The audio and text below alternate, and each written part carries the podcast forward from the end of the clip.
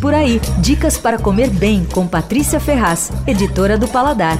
Tem cardápio novo no restaurante Tanit. E eu vou ser obrigada a dizer que, para mim, o Tanit é atualmente um dos melhores restaurantes da cidade. É, o chefe lá é o catalão Oscar Bosch. Ele é super talentoso, ele faz uma comida espanhola, sem medo de ter sabor e, e ao mesmo tempo é contemporânea, autoral.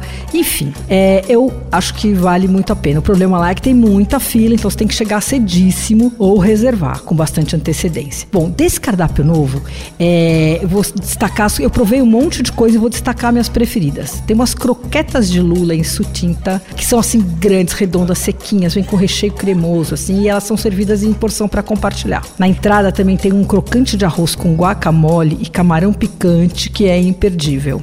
Outra bela invenção dele é um carpaccio de pé de porco que vem com servido com molho assim de grãos de mostarda Dijon e maionese de atum.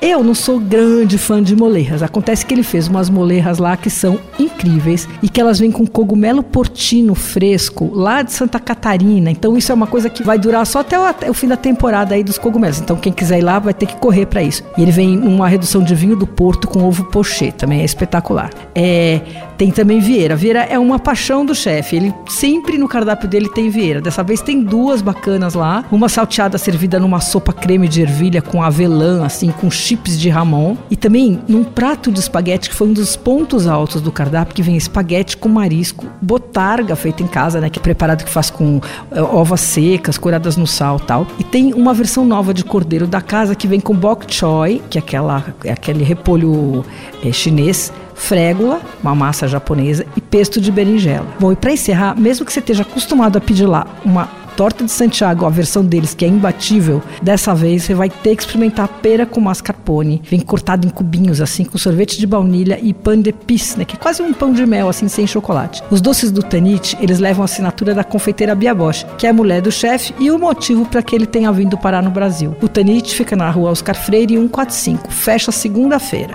e precisa de reserva, hein? Não esquece. Você ouviu Por Aí.